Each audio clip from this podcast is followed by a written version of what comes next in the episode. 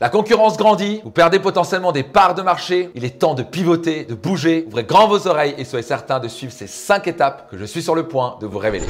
Donc avant qu'on rentre dans le vif du sujet, j'aimerais vous donner une différente perspective de la compétition. Parce que pour beaucoup, on est là, voilà, la compétition arrive et puis oh, ils vont bouffer tout cru, etc. C'est comme une sorte d'adversaire et des méchants qui vont vous tuer. Si on regarde vraiment l'étymologie du mot compétition, ça vient du mot competitio, du mot latin, qui en fait veut dire collaborer avec. Et en fait, quand on réfléchit à collaborer avec, c'est qu'en fait, la compétition vous aide, vous force, est une aide, et comme un frère ou une sœur qui vous pousse à devenir meilleur. Le jour où j'ai vraiment compris ce sens. Je me dis, waouh, au lieu de voir la compétition comme des méchants ou pas trop quoi, qui prennent des parts de marché, mais plutôt, waouh, en fait, ils m'aident à devenir meilleur. C'est pas génial de se dire ça. Donc, je voulais vous donner cette perspective. J'espère que ça vous aide. Et maintenant, on va parler de ces cinq étapes à suivre. Peut-être que maintenant la compétition est montée, peut-être que vous avez un petit peu peur, vous dites, oh là, il faut que je me bouge. Et c'est bien, il vous force à devenir meilleur. La première étape à suivre, c'est d'accueillir la différence. Le premier réflexe, c'est de faire comme les autres. Le premier réflexe, c'est la conformité. Peut-être entendu ça dans une de mes vidéos, dans mes programmes et séminaires. La conformité en affaires va vous tuer. Et souvent, le réflexe, on a quelqu'un ouvre un restaurant qui marche, la personne ouvre à côté un restaurant qui est strictement le même. Il ouvre une pizzeria, il ouvre une pizzeria. Et ça, c'est les réflexes des gens. Et bah ça, quand vous êtes copié, c'est un bon signe. C'est que vous êtes leader de votre marché, c'est que vous faites plutôt bien les choses. C'est que vous avez un train d'avance et les autres vous copient et qui manquent d'imagination. Souvent, les réflexes que eux ils ont ou que vous avez, c'est de faire comme les autres. Vous voulez jamais faire ça. Si vous faites une copie de l'autre, vous allez vous faire flinguer. Vous voulez pas être une copie, vous voulez vous démarquer. Donc, le plus vous êtes différent, le plus vous avez de chances de survie. Le plus vous osez et embrassez votre différence, le plus vous allez être visible. Donc, je donne souvent un exemple. Me rappelle, on avait fait euh, un petit tour en Nouvelle-Zélande et il y a des moutons partout qui sont tous blancs et d'un coup on a vu un mouton violet. Et là on s'arrête immédiatement, on prend les photos, super smart de la partie du fermier ou de l'éleveur parce que d'un coup ben, on se dit ah ils vendent des pulls, de la laine Morino, etc.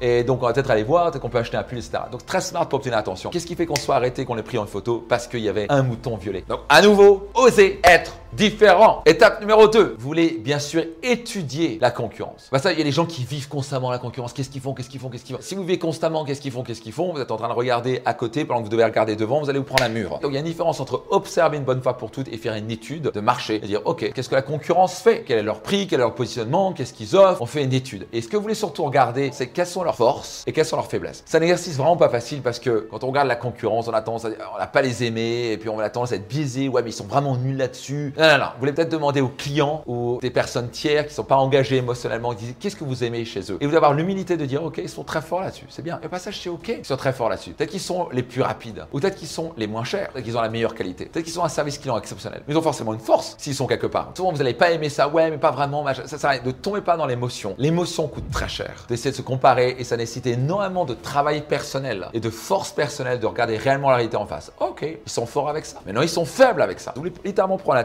pas biaisé, pas dans les émotions. C'est ok. Rappelez-vous, ils vous aident à devenir meilleur. Étape numéro 3. Vous voulez étudier vos forces et vos faiblesses. Encore une fois, vous risquez d'être biaisé. Donc, engagez votre équipe, faites appel à un coach faut, demandez à vos clients, envoyez un sondage faut. Ça nécessite énormément d'humilité, énormément de force de caractère et de mettre son ego de côté et de dire ok, qu'est-ce que vous aimez particulièrement chez nous? Vous demandez ça à vos clients. Vous demandez autour de vous quelles sont vraiment nos forces? C'est où qu'on est les meilleurs? Meilleurs, ça veut dire soit vous avez la plus belle qualité, soit vous faites plus rire les gens. Les meilleurs à quoi? Vous n'allez pas réussir à devenir meilleur, vous allez réussir en étant différent. Quelqu'un peut être meilleur que vous en étant plus rapide, mais c'est très compliqué d'être le plus rapide, d'avoir la meilleure qualité, d'avoir le meilleur service client. Ça va être compliqué d'être le meilleur partout. Donc vous voulez être le meilleur dans une chose. Donc vous devez à nouveau un petit tableau quelles sont nos forces, quelles sont nos faiblesses. Et vous voulez surtout entourer quelle est votre force majeure. Et par exemple, je prends un exemple très concret. Il y avait un nouveau cinéma qui était sorti à Strasbourg, tout nouveau cinéma. Je crois qu'il y avait même un peu de 3D dedans. Et bref, c'est tout Strasbourg allait là-bas. Le problème avec ça, c'était très compliqué de se stationner et qu'ils avaient un parking en plus payant. Et on perdait 5, 7, 10 minutes pour aller trouver une place. On montait premier étage, deuxième étage, troisième étage, etc. Parce qu'il y avait tellement de gens qui venaient. C'était le nouveau cinéma, Danny Crit, etc.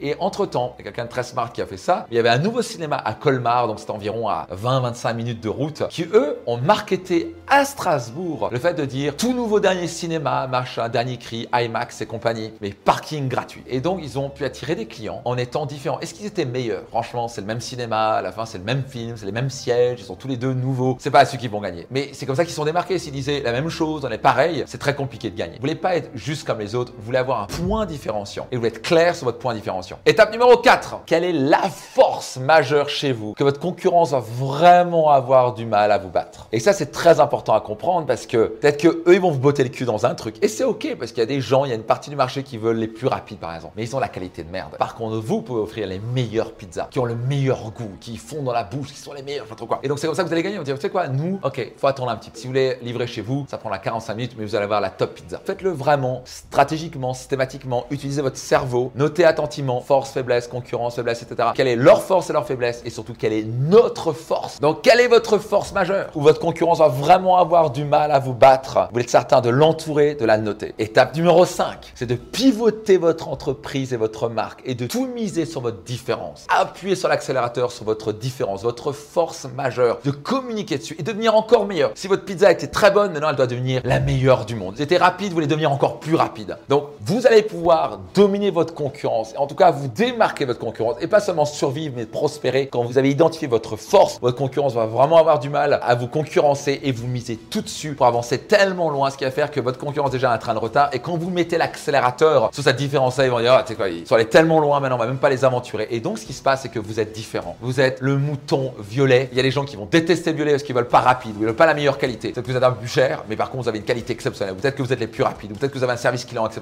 Mais vous êtes tellement fort et alors vous voulez mettre le champignon dessus. Et souvent l'erreur que font les entrepreneurs, ils disent ah on est bon là, ah mais eux ils sont bons là. Ils essaient d'être bons partout et en étant bons partout, vous allez mourir parce que les gens cherchent pas du bon, ils cherchent l'extraordinaire. Ils veulent quelque chose d'exceptionnel dans le monde. Et c'est qu'en vous démarquant et en appuyant sur l'accélérateur sur vraiment votre grande force qui fait que aucune concurrence va essayer de s'aventurer et donc vous allez pouvoir dominer votre marché et absolument assurer non seulement la survie de votre entreprise, mais aussi la prospérité de votre entreprise. Si vous avez apprécié, soyez certain de le partager tout autour de vous parce que croyez-moi, il y a plein de gens qui sont dans la frustration, c'est une des émotions majeures et ça a le pouvoir de changer leur vie. Et donc c'est le cadeau pour vous que je vous fais à travers tes podcasts et compagnie. Donc soyez certain de partager tout autour de vous. Merci d'avance pour cela et puis je vous donne rendez-vous dans un prochain épisode. Ciao, c'était Max.